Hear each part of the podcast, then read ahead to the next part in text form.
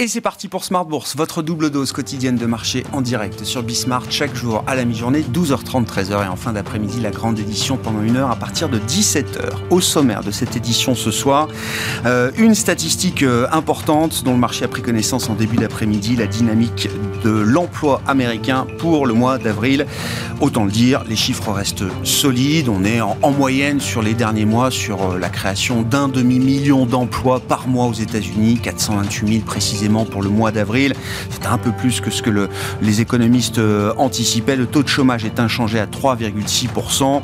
Le chiffre n'a pas fait euh, surréagir les marchés, des marchés qui ont déjà euh, subi une semaine compliquée, qui avait commencé par un flash crash en Europe lundi, qui se termine par un sell-off massif sur le Nasdaq. En tout cas, la journée d'hier a été une journée quand même très très lourde pour le marché américain et pour les actions technologiques en particulier.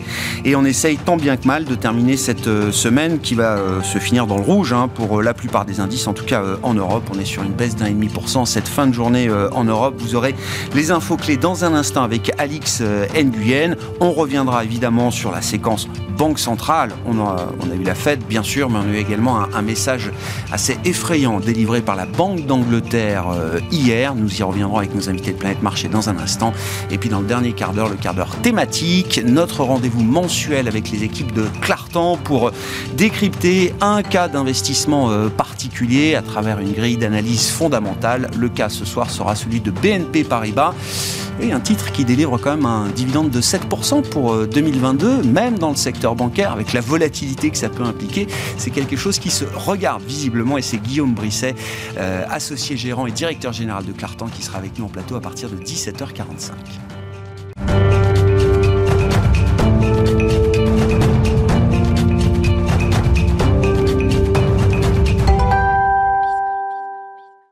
Mon ami, les infos clés du jour avec Alix Nguyen.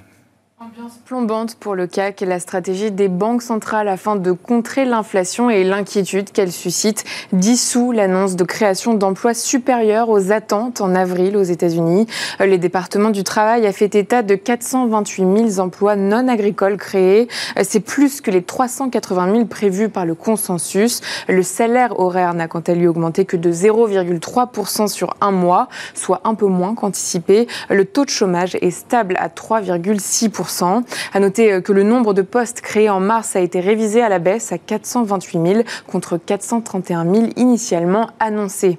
Euh, sur le plan des valeurs à suivre aujourd'hui, en Allemagne, Adidas accuse la plus forte baisse de l'indice DAX euh, pour 2022 après une chute de ses résultats au premier trimestre. Le groupe a revu ses prévisions à la baisse. Ce dernier fait les frais de mesures de confinement réimposées en Chine. La Chine où les ventes se sont effondrées de 35%. Le chiffre d'affaires pour l'ensemble de l'année devrait baisser de manière significative en raison des fermetures de magasins et de la forte baisse de la fréquentation. À Paris, l'action JC Deco est mise à mal. Si le groupe a dépassé son objectif pour le premier trimestre, il pâtit aussi des confinements à répétition en Chine et annonce s'attendre à un ralentissement sur le reste de l'exercice.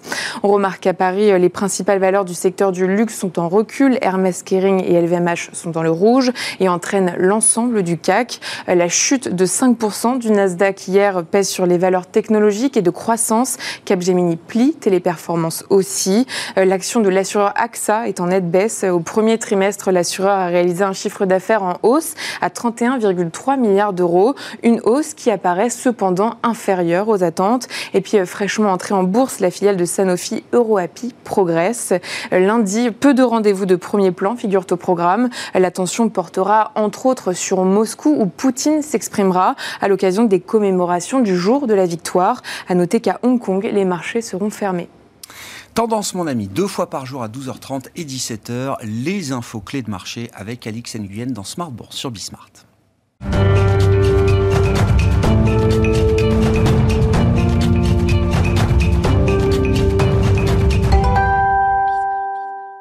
Trois invités avec nous chaque soir pour décrypter les mouvements de la planète marché et faire le bilan d'une semaine qui aurait été une semaine de crise de nerfs pour euh, les grands marchés euh, globaux. Cyriac Dayan est avec nous ce soir, gérant diversifié chez Sanso IS. Bonsoir Cyriac. Bonsoir. Merci d'être là. Merci à Vincent Lecartier de nous accompagner également ce soir. Bonsoir Vincent. Bonsoir Grégoire. Gérant, responsable de l'allocation d'actifs de WeSave et Christian Parizeau avec nous ce soir également. Bonsoir Christian. Bonsoir. Vous êtes économiste et président d'Altaïr Economics. Euh, je, je verbalise un petit peu les sujets de la semaine. Moi, ce qui m'a vraiment mais, euh, effrayé, effectivement, c'est de voir la Banque d'Angleterre euh, euh, monter ses taux tout en annonçant une récession pour l'économie britannique et même entrevoyant une stagnation d'au moins deux ans peut-être pour l'économie britannique.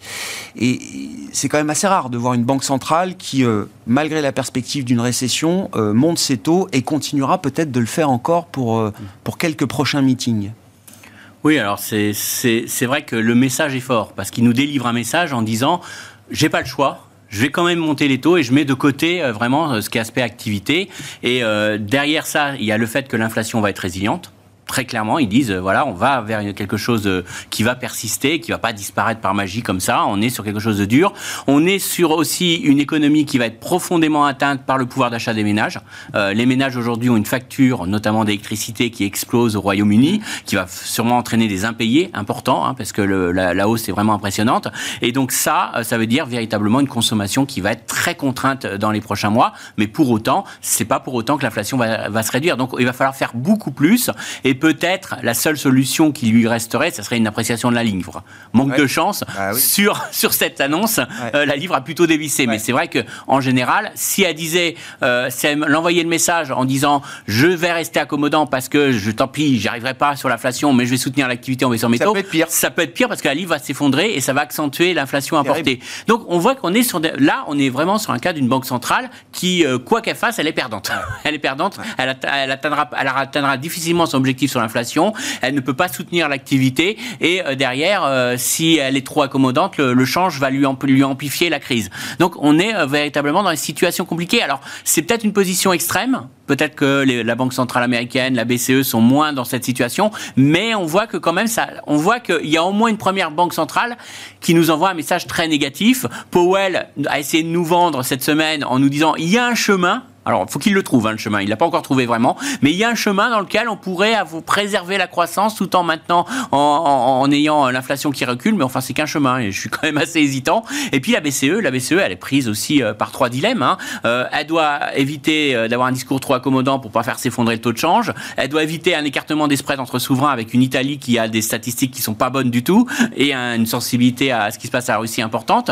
Et puis derrière, elle, devrait essayer de soutenir l'activité qui va quand même aussi avec euh, ce qui se passe sur le pouvoir d'achat des ménages. Donc on voit qu'on est sur des banques centrales aujourd'hui euh, qui sont euh, sur trop d'objectifs et finalement elles pourraient ne remplir aucun objectif. Et ça vraiment, on sort de la période. Rappelez-vous, hein, on va être sauvé par les banques centrales. Mmh. Il n'y a plus rien à craindre. il y a fait un moment, vous le dites. Voilà, on les banques centrales ne sont plus nos amis. Ne sont plus nos amis. Et là, même on peut aller, on va dire qu'elles qu maîtrisent plus grand chose. Quoi. On peut dire qu'elles sont plus, elles peuvent plus sauver totalement l'économie. Alors je noircis le tableau volontairement, mais c'est juste pour montrer à quel point on a pu changer en un an l'image des banques centrales, où on était dans un quoi qu'il en coûte monétaire, où tout le monde était dans la même chose et on, était sauvé et donc une volatilité très basse et on passe maintenant dans un environnement de volatilité très forte avec beaucoup d'incertitudes économiques. Le pire n'est pas acquis, mais on voit que quand même euh, on a on a des vraies des, vraies sources d'inquiétude aujourd'hui. Qu'est-ce qui peut éviter que la zone euro se retrouve dans la même situation que la Banque hmm. d'Angleterre euh, aujourd'hui? Alors peut-être, vous le disiez, c'est peut-être un schéma exacerbé, extrême aujourd'hui au Royaume-Uni, mais euh,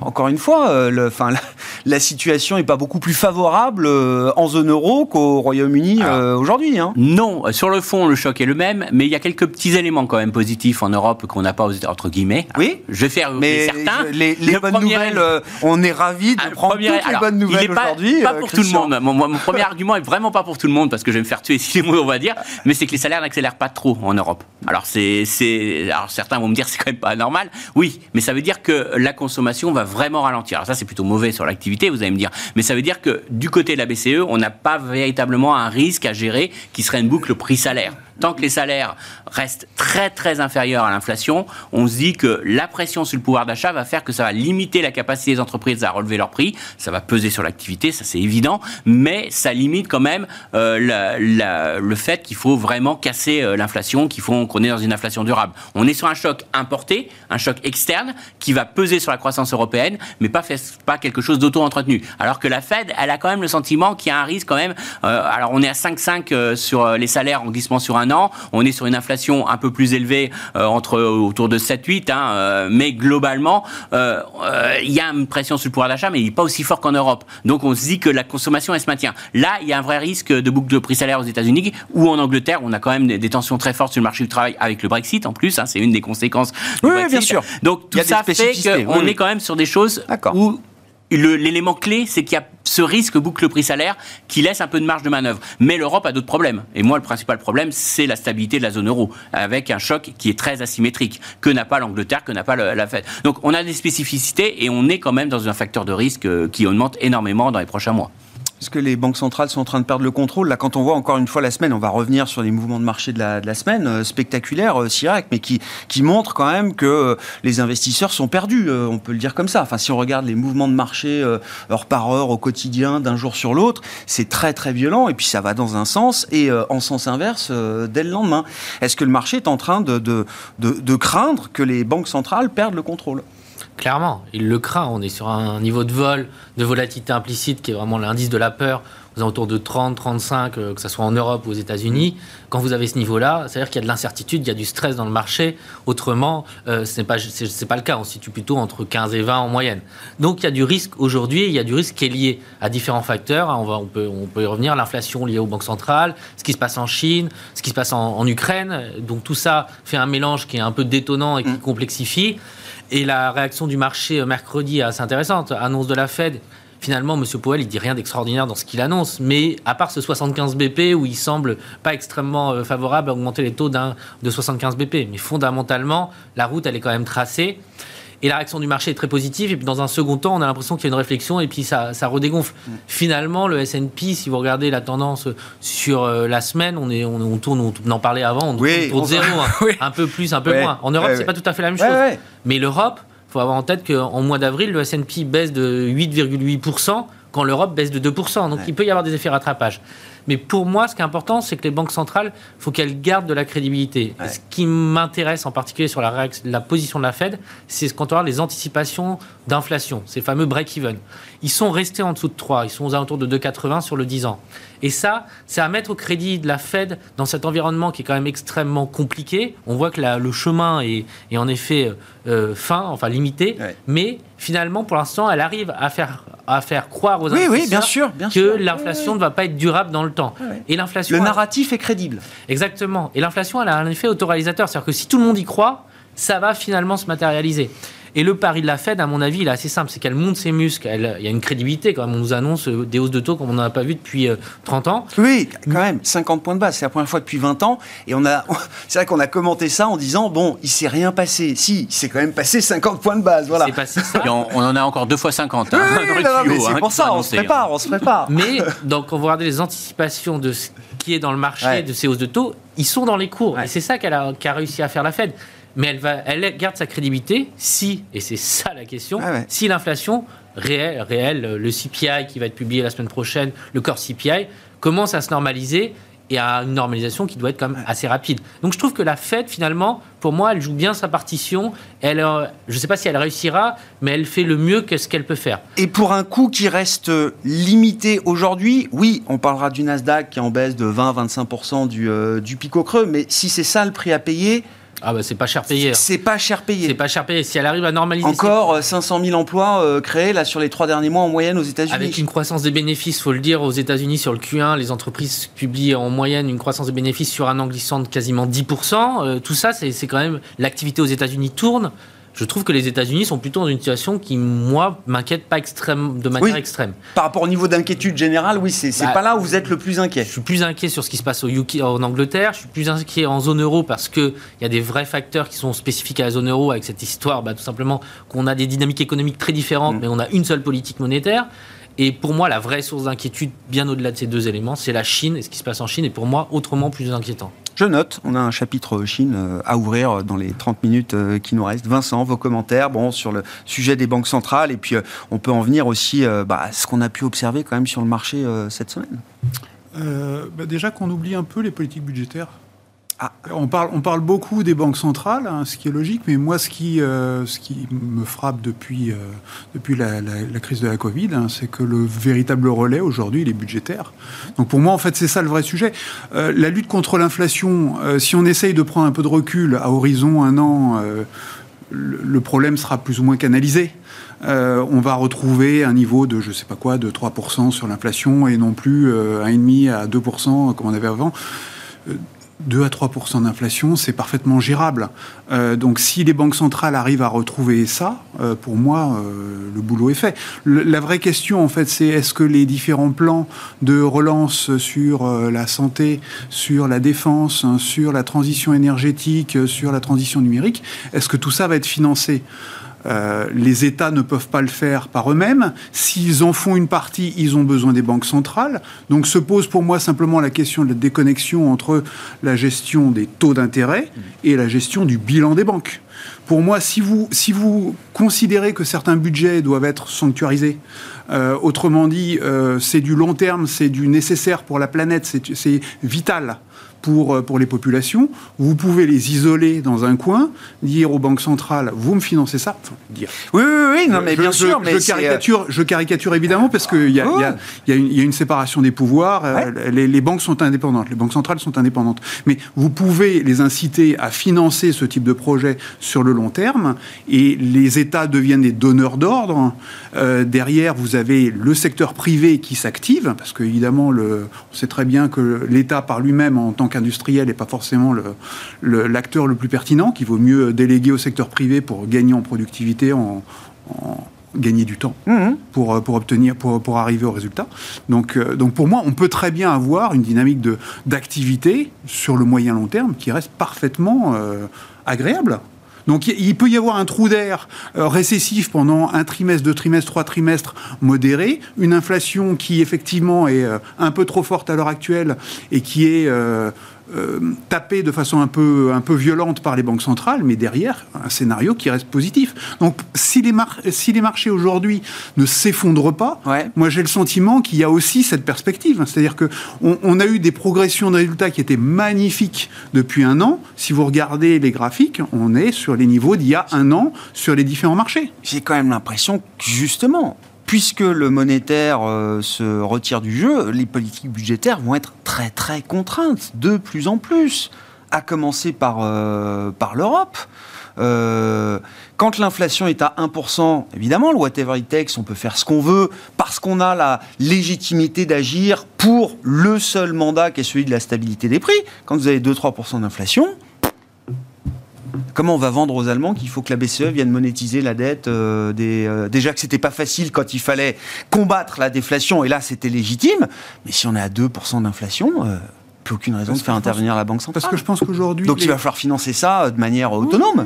Et je pense que les Allemands ont compris aujourd'hui qu'ils ont deux faiblesses. Hein. une source d'approvisionnement énergétique russe, qui pose un vrai problème, et une destination de leurs produits, qui est la Chine, qui pose également un problème. Donc il va falloir de toute façon se reconstruire. Donc pour moi, il va y avoir de, nécessairement une remise à plat des, des équilibres en Europe, et ça passera pour moi très probablement parce qu'on l'a déjà fait une première fois avec la Covid, par des levées de capitaux communes. Et, ces levées de capitaux communes, pour moi, il faut simplement euh, ne pas les gâcher. C'est pour moi ça le grand sujet. Donc c'est plus, je pense que la rigueur allemande, elle va s'appliquer sur euh, l'emploi des capitaux, mais pas forcément sur la masse de capitaux utilisés. Hmm. Mais là, vous parlez quand même d'un horizon de temps qui n'est pas euh, immédiat.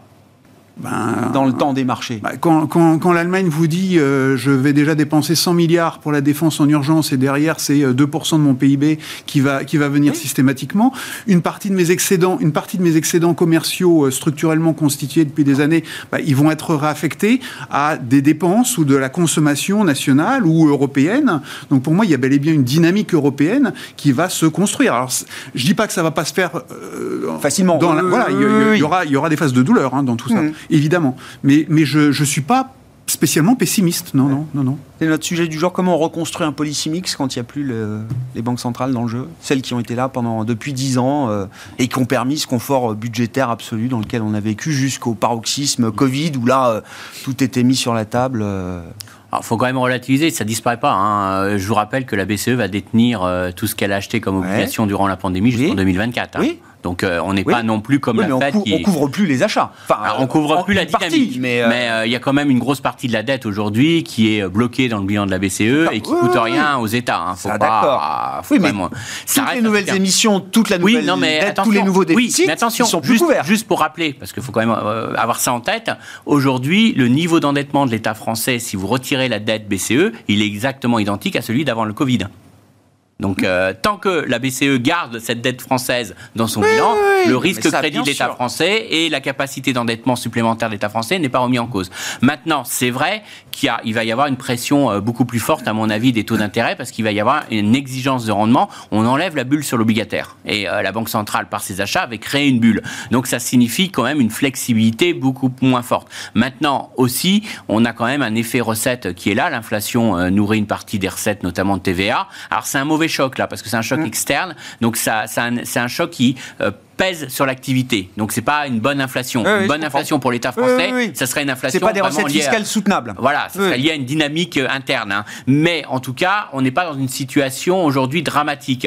Euh, je dirais ce qui, ce qui va vraiment poser problème dans la zone euro, pour moi, c'est la situation de l'Italie parce qu'on est dans un choc asymétrique mmh. avec un risque de nouveau d'instabilité politique. Et le fait que ce soit M. Draghi aujourd'hui, ça joue énormément dans la stabilité euh, de l'Italie sur les marchés obligataires et sur euh, le niveau des spreads italiens. Si c'était pas lui, le spread serait déjà plus de 200 BP. Je pense que déjà, il serait, il serait et on, voit que ça peut arriver très vite des tensions. Bah, avec, euh, on a déjà vu au premier trimestre un, un PIB qui était pas très bon en Italie. On sait qu'il y a des statistiques qui sont pas très bonnes actuellement. Ça, et on sait que l'Italie avec l'Allemagne, ils sont les deux pays les plus affectés. Alors l'Allemagne on n'est pas trop inquiet, mais l'Italie, ça peut jouer euh, très très vite. Le discours officiel de la BCE pour l'instant, alors ils essayent de faire remonter un peu l'euro, là, c'était le tir de barrage au quiche du jour, on va monter les taux, on se dépêche, le 9 juin, il y a une réunion, il faut agir, etc. Donc ça, ça, ça, évite à l'euro de baisser plus que, que, nécessaire.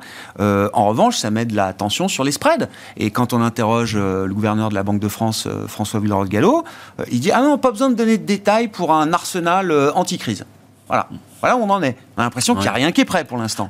La seule chose qui sont prêts, c'est ce que c'est le, le, PEPP, vous oui, savez, ce, ce fonds on a tous fait le calcul. Qui, va pouvoir réinvestir, voilà, mais ça reste très très limité. C'est pas la ligne de défense qui arrêtera le marché. Et, c'est en euh, ça, c'est en ça que je pense que la BCE fait une erreur euh, par rapport à la Banque d'Angleterre. La Banque d'Angleterre peut continuer à faire des achats obligataires, tout en montant ses taux, alors que la BCE, je ne comprends pas pourquoi leur logique. on n'a pas inversé la séquence euh, Voilà, et puis même pourquoi on peut se dire, on a deux outils on a plein d'objectifs, on a deux outils, il y en a un qui sont totalement indépendants. Et euh, pourquoi on a, pas, été, on a été capable de renverser les tables un nombre de fois incroyable depuis, euh, depuis des années en matière de politique monétaire. Et là, cette séquence, elle est euh, Si je veux me faire, moi je suis pas pour, hein. moi je pense qu'ils font une erreur, mais il y a peut-être de ne pas distinguer les deux armes et de, de, la maintenir. La seule chose que je pourrais dire, que en Europe, il y a un élément, ils ont peut-être peur de se faire attaquer à la cour de Karlsruhe ah bah. en disant que s'ils font ça pour des raisons institutionnelles. Bon, je peux comprendre, enfin, c'est bah sur cet aspect bah juridique, mais sur le fond, en termes de politique monétaire, pour moi, c'est une erreur de politique monétaire de ne pas distinguer euh, véritablement ces deux armes. Et euh, c'est vrai qu'on va. De toute façon, regardez la dernière conférence de presse de Madame Lagarde. Les journalistes, une grosse partie de la conférence de presse a tourné.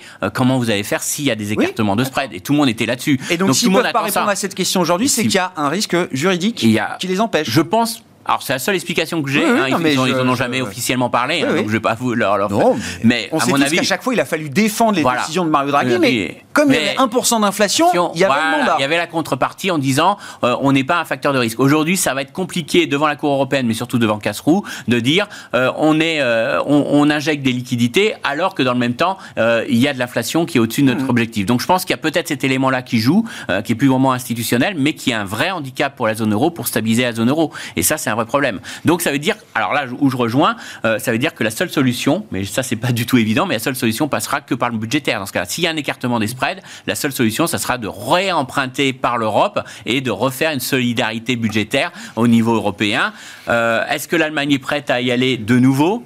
C'est pas évident. On a l'impression qu'à chaque fois la barre est quand même très élevée. Quoi. La, barre est très élevée parce que ça sera la seule réponse. Parce que, encore une fois, on revient au début et qui est vraiment fondamental. Cette année, c'est la fin de la puissance des banquiers centraux. Ah ouais, non, et donc, ça veut dire que c'est l'année du risque. parce qu'on s'aperçoit qu'aujourd'hui, eh bon, on dépend peut-être plus de négociations au niveau de l'Europe, qui est loin d'être évident, que de Madame Lagarde, qui pourrait prendre la décision toute seule, encore et encore. Mais voilà, c'est ça le fond du problème, est là, aujourd'hui. On, est sur pas mal d'incertitudes. Après avoir aspiré toute la volatilité du marché, les banques centrales et remettent de la volatilité. D'où toute ma question, et ça va être un vrai test, c'est quand vous avez l'accumulation de taux euh, nominaux en forte hausse, donc on rémunère le capital maintenant, et c'est fini l'argent gratuit, plus forte volatilité, c'est quand même très explosif pour les marchés, euh, parce que quand vous avez une position à risque, euh, quand vous avez fait du levier, payer, payer votre capital et avoir de la volatilité, votre levier il est quand même en danger. si on continue de chercher à se rassurer, Syriac, vous l'avez déjà dit deux fois, la Chine, c'est ce qui vous inquiète le plus là en ce moment? Alors que ça fait déjà un moment qu'on est inquiet sur la Chine. Quand même. Oui, mais je trouve qu'on a beaucoup parlé d'inflation, on a beaucoup parlé d'Ukraine forcément, et que la Chine, ça nous, c'est un peu loin, c'est un peu compliqué, et on ne sait pas exactement ce qui se passe. Mais quand on regarde les données économiques, euh, voilà, la Chine, c'est la deuxième économie du monde. C'est une économie qui est en ralentissement extrêmement sévère. On a eu les PMI qui ont été publiés, les officiels et les euh, non officiels. Privés, les, les privés, voilà globalement, les deux sont quand même très mal orientés. Euh, vous avez, quand vous regardez le PMI global, juste un chiffre, le PMI global composite, il, a été il est sorti à 51. Mmh. Euh, le président est à 52,7. 51, c'est pas une catastrophe. 50, on reste au-dessus de 50, on reste en expansion. Si on retraite de la Chine, on est à 55. Donc c'est vraiment la Chine qui fait chuter violemment euh, ce PMI. La croissance mondiale. La les, anti enfin, les, prévisions de croissance, ah c'est vraiment une anticipation. Et le truc, c'est que la Chine, on ne sait pas exactement comment on va s'en sortir. Il y a quelques nouvelles un peu positives du côté de Shanghai, ça réouvre un petit peu. Mais là, on est vraiment sur un creux comme on n'a pas connu depuis euh, janvier-février 2020. Et j'ai l'impression qu'on ne le voit pas ou qu'on n'en parle pas assez. Or, si l'activité en Chine s'arrête, l'impact économique, il est autrement plus important que ce qui se passe en Russie, ce qui se passe en Ukraine. Mmh. Et c'est vraiment pour moi le point clé. Et le point clé des deux, des deux côtés, j'ai envie de dire. Parce que là, aujourd'hui, c'est vraiment très négatif. Et si demain il y a une évolution de la politique chinoise vis-à-vis du Covid, c'est-à-dire finalement cette politique zéro Covid qui est d'une manière ou d'une autre remise en cause, à, Pékin on commence à avoir une logique de, tests euh, une fois par semaine, deux fois par semaine, qui permettrait peut-être une, une non-fermeture comme on a pu connaître à Shanghai, des solutions un peu de ce type. À ce moment-là, ça peut être une extrêmement bonne nouvelle parce que cette économie chinoise qui devait être un facteur positif sur 2022 est devenue très négative sur le premier trimestre certainement sur le premier semestre. Mais à l'inverse, si on commence à avoir un news flow plus positif à ce moment-là, pour l'économie mondiale, ça pourrait être un ballon positif, et il n'y en a pas beaucoup, on peut voir, pour euh, l'ensemble de l'économie. Deuxième élément, qui est à mon avis tout aussi important sur la Chine, c'est qu'au-delà de la Chine, il y a la question de l'inflation qui est liée à ce qui se passe en Chine. C'est-à-dire que si la Chine ne produit plus mmh. ou ne produit plus assez, l'inflation importée dans les pays développés qui devait se normaliser et qui était en train de se normaliser, hein, c'est pas une vue de l'esprit, c'est en train d'avoir lieu, ça s'est complètement arrêté. Et donc ce qui se passe en Chine, ça pourrait pour le coup remettre en cause ce que veut faire la Fed, ce qui pour moi, elle est quand même en train d'y arriver d'une certaine manière. Mais si demain ces CPI se normalisent pas et restent à 8% parce que les Chinois ne produisent plus et qu'on est prêt à payer n'importe quoi, n'importe quel prix pour une paire de chaussures, à ce moment-là, là, ça devient extrêmement compliqué pour l'économie bah, mondiale. on a quand même déjà euh, un mois euh, ou plus peut-être de confinement à Shanghai. Enfin, déjà avec des embouteillages qui euh, repartent dans les ports, etc. Enfin, donc ça, ça avec un peu de, un peu de délai, c'est quelque chose qu'on va voir euh, sans doute apparaître dans quelques chiffres ici et là dans les prochaines semaines. On va voir, mais il faut avoir en tête qu'il y a quand même du stock, il y a quand même une capacité d'absorption, mais qui, est une histoire de quelques semaines ou quelques mois au maximum. Donc là, on a eu finalement, il y a énormément en effet de bateaux qui étaient en train d'attendre de charger euh, dans le port de Shanghai. On a réussi à les dérouter dans une partie d'autres ports chinois, mais c'est des solutions qui sont que temporaires. Hmm. Si l'économie chinoise s'arrête de manière durable pendant six mois, euh, c'est une toute autre histoire. En termes d'impact économique, c'est autrement plus compliqué que ce qu'on peut parler même sur la zone euro. Hein. C'est vraiment extrêmement important parce que un PMI à 36 en, Chine, c'est historiquement extrêmement, euh, extrêmement faible. Et donc, pour moi, vraiment, le, il faut vraiment se tourner vers l'Est et ce qui se passe en Chine pour anticiper la, dynamique économique sur 2022. Euh, parce que la question de l'inflation, j'ai envie de dire, ça fait un an qu'on en parle, hein, des banques centrales, comment ça se passe, etc.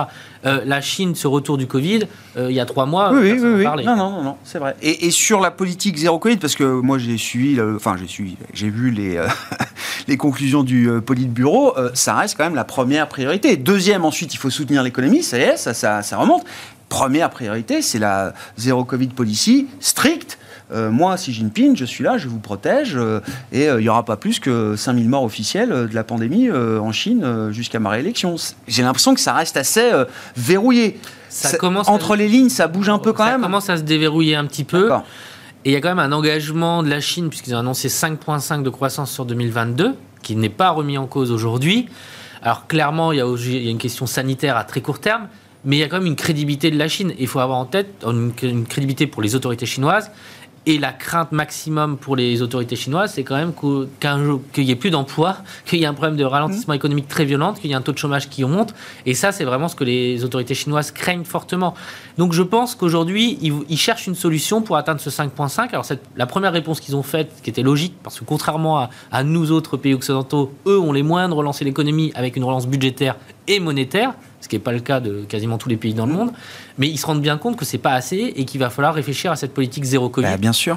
Et donc il y a quelques, quelques éléments que je trouve un peu plus positifs. Maintenant, euh, on voit que c'est extrêmement compliqué et tant qu'on n'a pas une inversion durable à Shanghai de la situation, euh, là il reste une zone d'incertitude. Voilà. Mais il faut avoir en tête qu'aujourd'hui c'est un stress. Demain, c'est peut-être une opportunité. Vous achetez l'idée que la Chine peut, euh, ça va tellement pas bien que ça peut être une source d'espoir conjoncturel pour la deuxième partie d'année, euh, Vincent? Moi, ça fait des années que je me méfie de la Chine, donc ça c'est un autre sujet. Euh, oui, je pense que de toute façon, on est dans la phase difficile qui ne peut que s'améliorer. C'est un petit peu comme l'inflation. Hein. on est on est dans une situation où le pic approche je ne sais pas quand il est exactement, mais le pic approche. Là, on est dans une situation où le pays confine une grosse partie de sa population, de son économie. Par définition, on va aller vers, euh, vers quelque chose d'un peu mieux. Ça ne veut pas dire quelque chose de stable, puisqu'on risque d'avoir de nouveau du stop and go euh, tant qu'ils n'auront pas accepté euh, du Pfizer. on continuera dans une situation difficile. je pense que la, la, préoccupation, elle est un peu comme aux États-Unis. Il y a une question de, calendrier. C'est cet automne qui est important mm-hmm. pour Xi, c'est cet automne qui est important pour Biden. donc voilà, je pense que jusque-là, on continuera d'avoir une une surveillance, une sursurveillance euh, euh, sanitaire en mmh. Chine qui euh, risque de poser problème aux, pays occidentaux et aux pays lui-même. Mmh. on est dans une situation d'économie mondiale de, qui doit gérer la pénurie, la pénurie de main d'œuvre, de la pénurie de, de, pétrole, de la pénurie de matières premières, de la pénurie de semi-conducteurs. et je pense que c'est probablement une des grosses transformations à laquelle les entreprises vont devoir se, se mettre en place elles vont devoir réorganiser tout ça, réorganiser les, euh, sources d'approvisionnement, mieux les diversifier, euh, les relocaliser de temps en temps. Donc je pense que tout ça, c'est un énorme travail qui va, devoir se mettre en place. Ça, ça nécessite beaucoup d'investissement de la part des entreprises. Donc, mmh. d'une certaine manière, c'est aussi une forme de d'auto-entretien de l'économie, euh, même si la consommation des ménages devait être d'une certaine manière difficile. Du côté de l'investissement des États et des entreprises, je pense qu'on a une mécanique un peu auto-entretenue, un peu mécaniquement auto-entretenue sur les, sur les prochains mois, voire années. Ah ouais, c'est le, thème CAPEX, quoi, le thème investissement euh, aujourd'hui qu'il faut, euh, qu'il faut surveiller. derrière la Chine, alors, bon, le, le, yuan est quand même un exemple assez marquant de la volatilité extrême qu'on a retrouvée sur, euh, sur les grandes devises, euh, mhm. Vincent. Bon, le yuan, c'est quand même 4-5% de baisse en 3 semaines, euh, un mois, pour une monnaie qui est contrôlée. Alors, le dollar est très très fort. et j'ai regardé sur le graphique, c'est intéressant. C'est-à-dire que le, le, le yuan commence à lâcher au moment de l'invasion de la guerre, euh, enfin de l'invasion euh, ukrainienne par euh, Vladimir Poutine. Et derrière, effectivement, bah, ça accélère et puis, et puis on se retrouve avec l'idée d'une dévaluation quand même. Ça bouge contre dollar. Oui. C'est un mouvement de 5% contre dollar. J'ai regardé avant de, venir. Contre euro, c'est zéro. Zéro. contre livre sterling, de mémoire, on est à 1% de variation.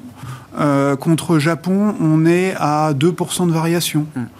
Euh, sachant qu'il s'apprécie. Le, le, yuan continue de s'apprécier d'un pour cent contre, le, contre la livre sterling et de 2% contre le, contre le yen. Donc c'est avant tout une histoire du dollar C'est le dollar. C'est le dollar à l'heure actuelle. Pour moi, pour moi il y a, y, a, y, a, y a, un mouvement de, de, de précipitation internationale vers l'actif défensif, euh, la location euh, euh, naturelle, c'est de se réfugier sur, le, sur, le, sur les États-Unis parce qu'ils sont producteurs de matières premières, parce que c'est un secteur de la défense qui est fort, parce qu'ils sont plus ou moins autonomes, parce qu'ils sont loin des conflits, parce que à, tout, à tous les niveaux, il n'y a pas la, la, problématique du zéro Covid chinois, enfin, à tous les niveaux, c'est la zone refuge naturelle. Donc vous faites quoi? Bah, Vous voulez aller sur les États-Unis, vous achetez du dollar pour pouvoir vous acheter les actifs aux États-Unis. Donc pour moi, la, mécanique, elle est, euh, elle est assez logique. Mais quand je regarde les mouvements sur le, sur le yuan versus les autres devises, moi, pour le moment, je n'ai pas l'impression que, que ça soit quelque chose de significatif.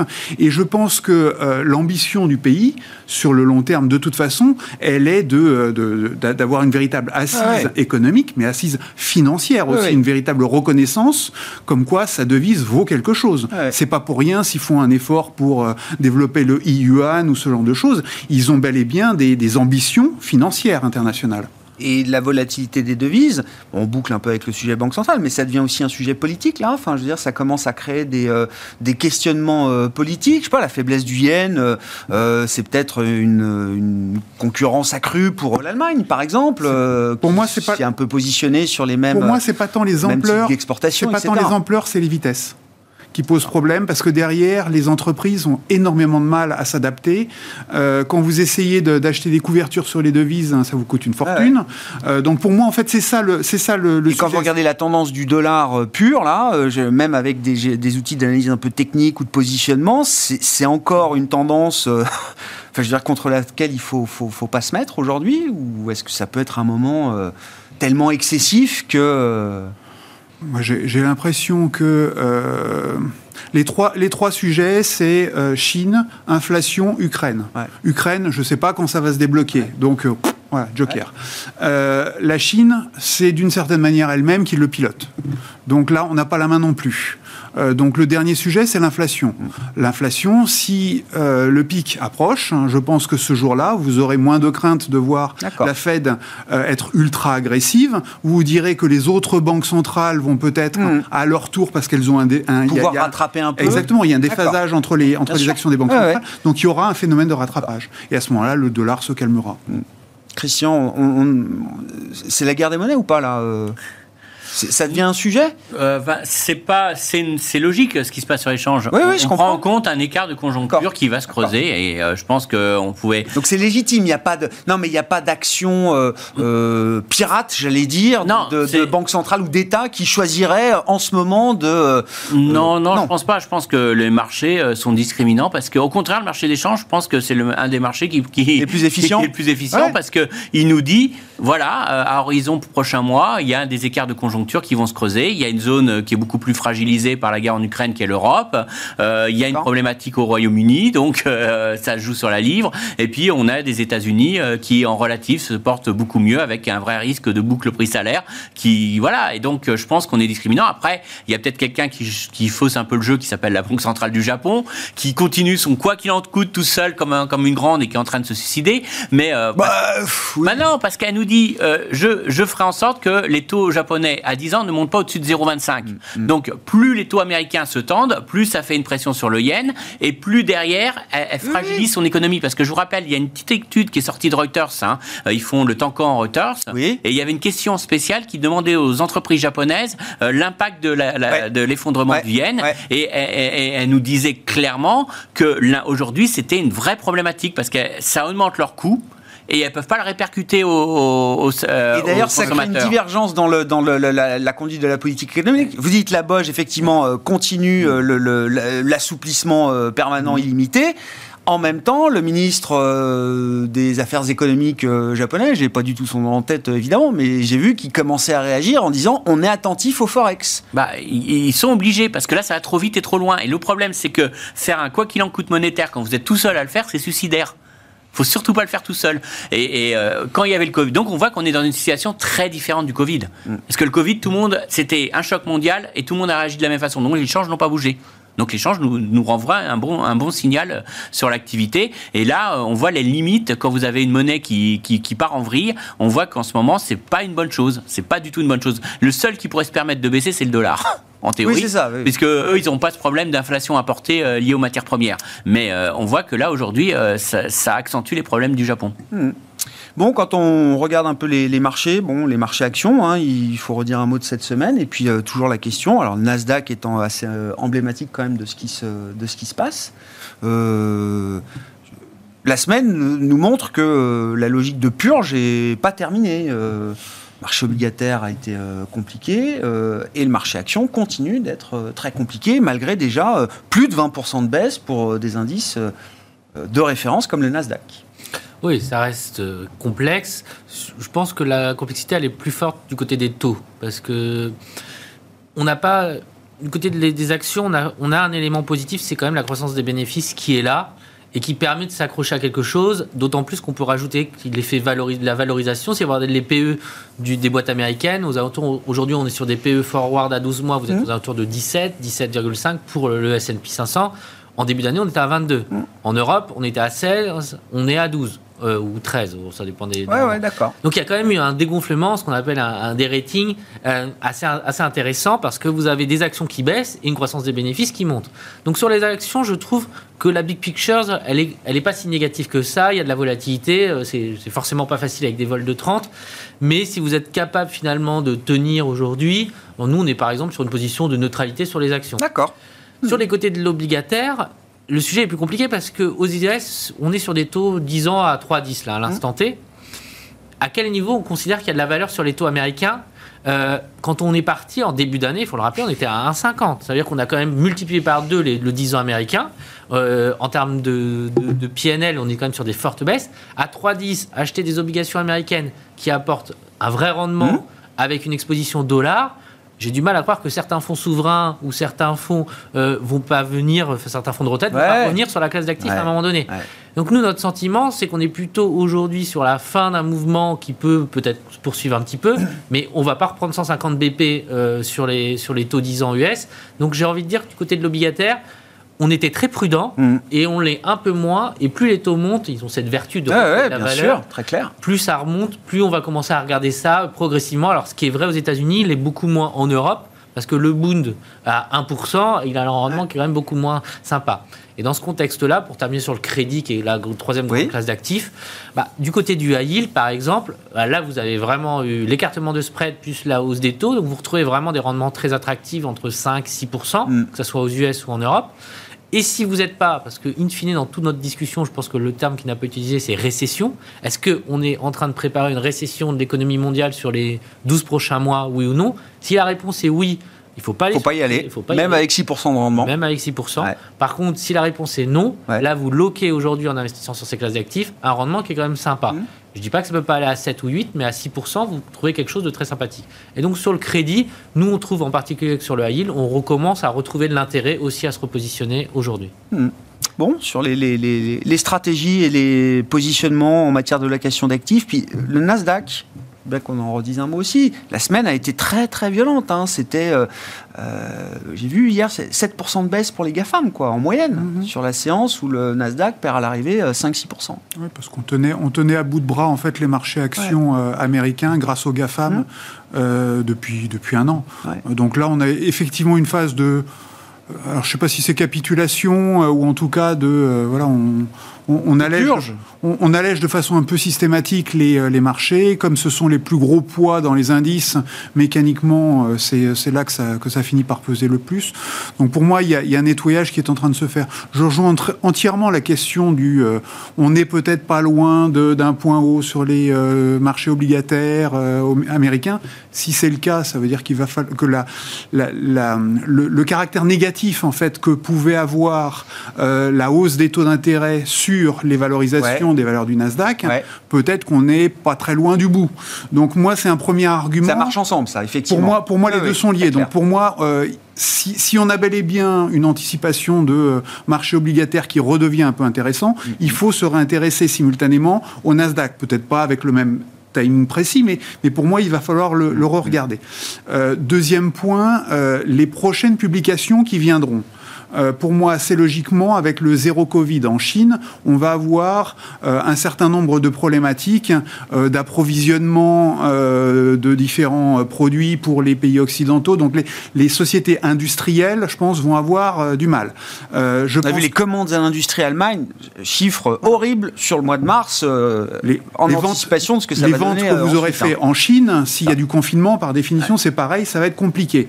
la question du coût des approvisionnements en matières premières, la question euh, de la euh, protection des effets de vise sur vos activités. Moi, je pense que les, thématiques industrielles sont très probablement plus à risque sur les prochaines publications que les valeurs technologiques qui, je caricature à l'extrême, il mm. faut faire du cas par cas évidemment, mais qui, grosso modo, n'ont une seule véritable difficulté qui est de devoir gérer des euh, problématiques salariales. Et les problématiques salariales, euh, elles géraient ça avant la Covid. Enfin, c'était, c'est, quelque chose de permanent. Elles ont toujours l'habitude de cette guerre des talents, c'est, etc. C'est dans leur, dans leur modèle mhm. économique. Donc pour moi, cette problématique-là, euh, elles sont capables d'y répondre. Mhm. Donc moi, mon pressentiment, c'est qu'en timing, le Nasdaq, alors peut-être qu'on va baisser encore un petit peu, c'est pas la question. Mais pour moi, il faut le regarder maintenant parce qu'on approche probablement d'une zone intéressante désormais par les taux et par euh, les, rotations euh, qui, devraient se faire pour les prochaines publications. très clair. Pour conclure, oui, 3,10, euh, 3,15 sur le 10 ans américain, ça doit réintéresser des investisseurs institutionnels, fonds de pension, de retraite, etc., Christian? Oui, bah, très clairement. Moi, je vois pas forcément les taux longs américains dépasser les 3,50. Ça me paraît vraiment un niveau. Euh, j'ose pas aller au-delà. On basculerait dans un autre monde. Ce serait une autre situation. Ça me paraît peu, peu probable. mais les choses peuvent changer. Mais il y a un élément qu'il faut avoir, faut avoir conscience, hein, c'est que la dette américaine est très ouverte sur l'étranger. C'est-à-dire qu'une grosse partie du financement de la dette américaine, c'est des Japonais, c'est des Européens, et donc aujourd'hui, ils sont pas soumis à l'inflation. Ils s'en moquent que l'inflation soit à 8 ou à 10 euh, aux États-Unis. Eux, ce qu'ils regardent, c'est euh, le change. donc, est-ce que le dollar va monter et est-ce que je vais avoir du rendement et derrière. Et si je vous dis aujourd'hui qu'on atteint des niveaux aujourd'hui avec un taux sans risque à 3, 3,50, voilà, ça, reste euh, confortable. Donc je pense que le statut véritablement défensif des obligations américaines euh, revient euh, très largement maintenant à ce niveau de taux. Il y a au moins de l'attrait relatif là effectivement sur cet obligataire américain aujourd'hui. Merci beaucoup messieurs, merci d'avoir été les invités de Planète Marché ce soir. Christian Parizeau, économiste et président d'Altair Economics, Vincent Lecartier, gérant senior et responsable de l'allocation d'actifs de WeSave et Cyriac Dayan, gérant diversifié chez Sanso IS.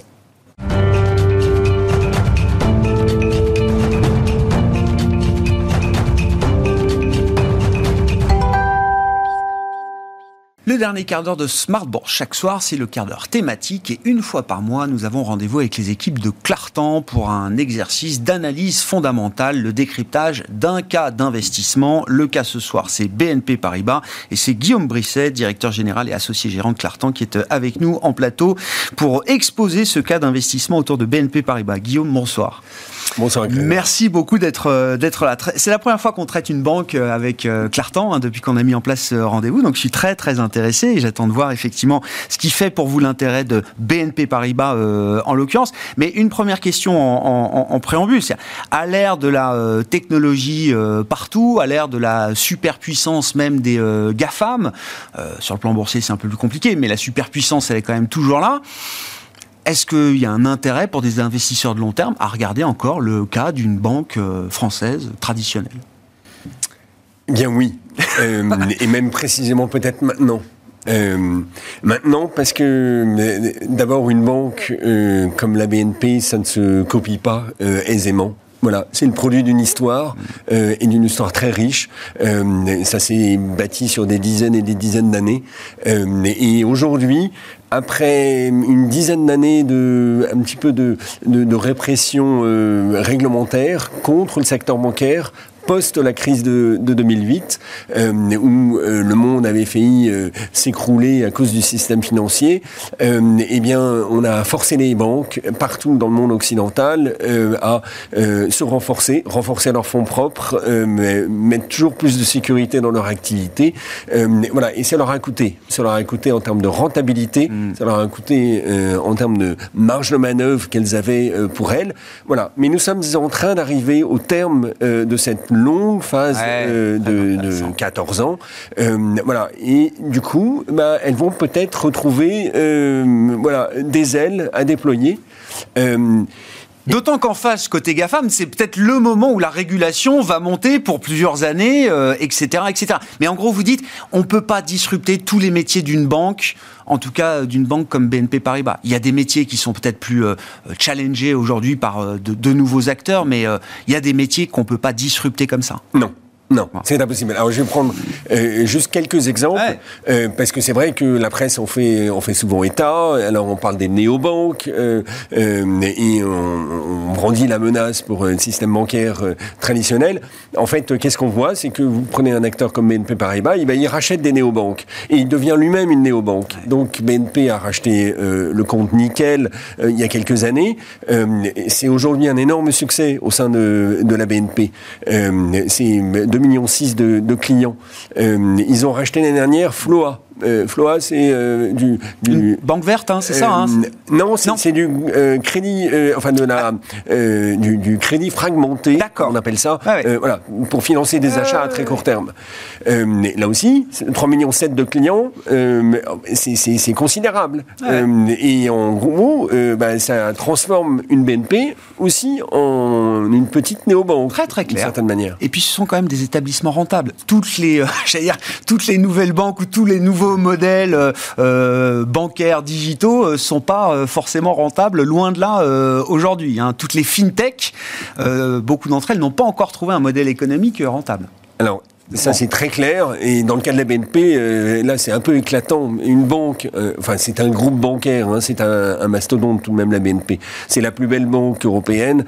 Euh, et aujourd'hui, enfin, en 2021, elle a dégagé 9 milliards 5 à peu près de résultats ah. nets. voilà, c'est énorme. Oui, oui, donc elles ont des arguments à faire valoir face aux GAFAM. Si, juste pour resituer quand même, évidemment, on connaît tous BNP Paribas, donc on n'a pas besoin de, de présenter forcément en détail la banque, mais pour comprendre ce qui fait que BNP Paribas est la plus belle banque européenne, comme vous dites mm. aujourd'hui, euh, Guillaume, il faut remonter un petit peu en arrière dans l'histoire, parce qu'il y a eu des mouvements stratégiques majeurs. Il y a peut-être 10, 15, 20 ans de cela qui expliquent la puissance de BNP Paribas aujourd'hui. Oui, alors, euh, bon, c'est une banque euh, du XXe siècle, la BNP, contrairement à la Société Générale, qui est une banque de, de la fin du XIXe, qui a financé l'industrialisation. La BNP, euh, c'est une banque du XXe siècle qui a été nationalisée en 82, reprivatisée en 93 et qui s'est réinventée depuis. et elle arrive en 98, c'est la banque française la plus rentable, et on démarre 99, et là, la Société Générale lance une OPA sur Paris-Bas. La BNP euh, ne va pas rester sans réagir. Qu'est-ce qu'elle va faire? Elle va lancer une double OPA sur euh, Paris-Bas, mais aussi sur la Société Générale. Elle ne remportera pas le morceau sur la Société Générale, mais elle remportera le morceau sur, euh, sur Paris-Bas. Et c'est le début d'une longue et formidable transformation de la BNP. Alors, va suivre euh, en 2006 l'acquisition d'une banque italienne qui fait qu'elle a un deuxième marché domestique, comme elle dit, euh, aux côtés de la France. clair. Et puis, elle est toujours extrêmement solide et rentable. Euh, 2008, le monde s'écroule et surtout la finance mondiale s'écroule. Toutes les banques euh, euh, aux États-Unis, en Angleterre, en Allemagne, tout ça connaissent des affres terribles. La BNP surnage, tout ça. Fortis est au bord euh, de la faillite, a été nationalisé euh, par l'État belge. Euh, la BNP reprend Fortis et reprend la Banque Générale de Luxembourg ça fait deux euh, marchés domestiques supplémentaires. Euh, voilà. Et aujourd'hui, il y a la C4 marchés, la France, l'Italie, la Belgique et le Luxembourg. Et, je crois que depuis l'opération euh, Fortis, on n'a jamais revu en Europe, en tout cas, d'opération de, consolidation aussi importante. Ça reste la dernière grande opération de consolidation bancaire transfrontalière, en plus, menée par une banque européenne. Absolument. Europe. Absolument. bon, et puis à côté de ça, parce que là, c'est la banque de détail dont on parle, mais à côté de ça, il y a des métiers spécialisés euh, qui n'ont pas arrêté de se développer, comme Arval par exemple, qui euh, commence à devenir très gros aujourd'hui dans la euh, location longue durée de, véhicules. et puis dans la banque d'investissement. Et là, les, derniers résultats nous ont montré à quel point ils sont devenus extrêmement puissants.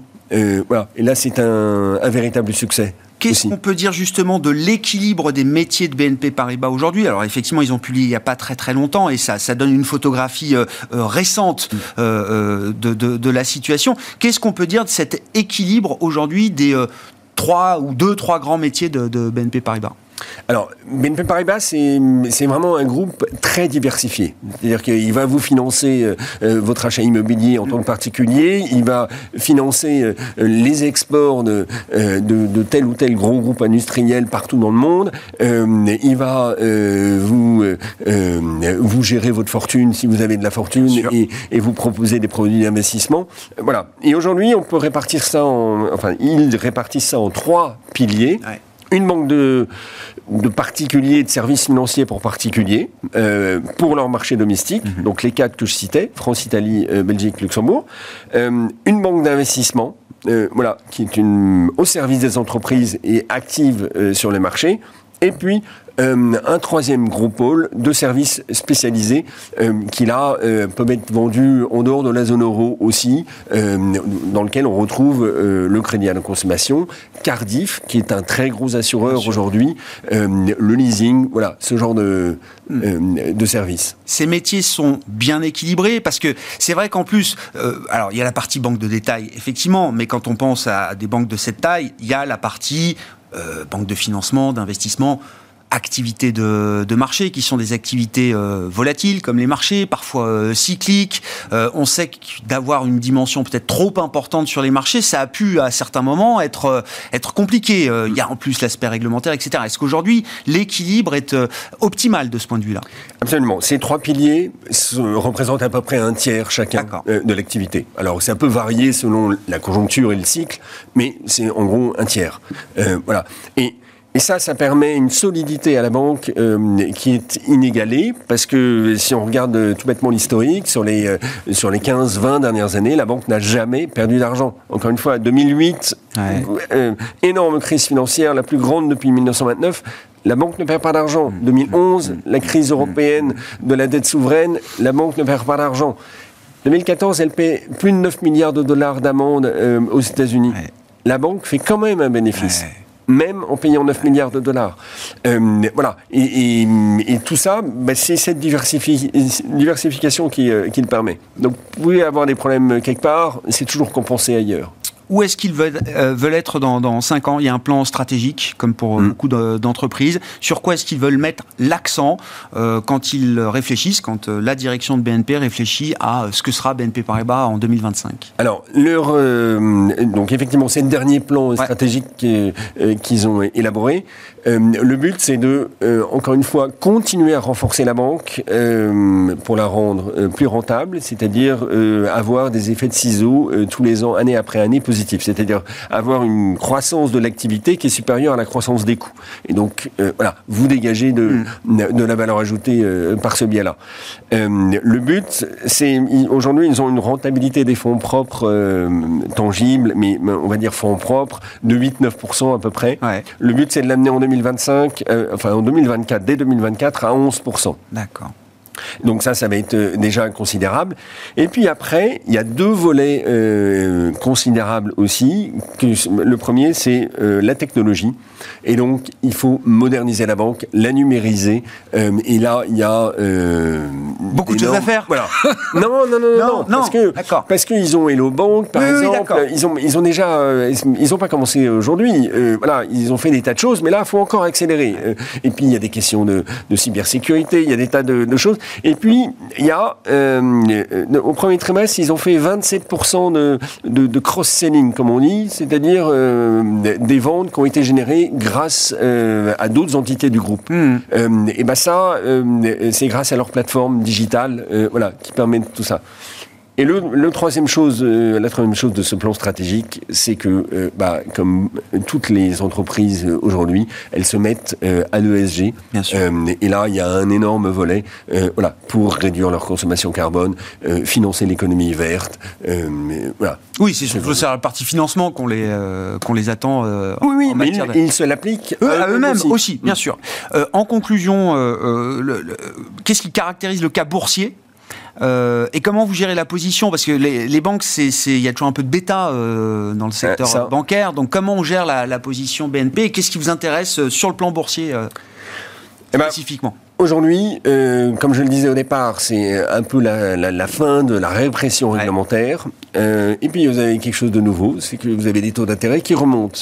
Euh, pour un acteur financier et en une banque en particulier, bah, ça libère énormément de marge de manœuvre parce que euh, vos marges d'intérêt vont pouvoir être augmentées normalement dans un tel contexte.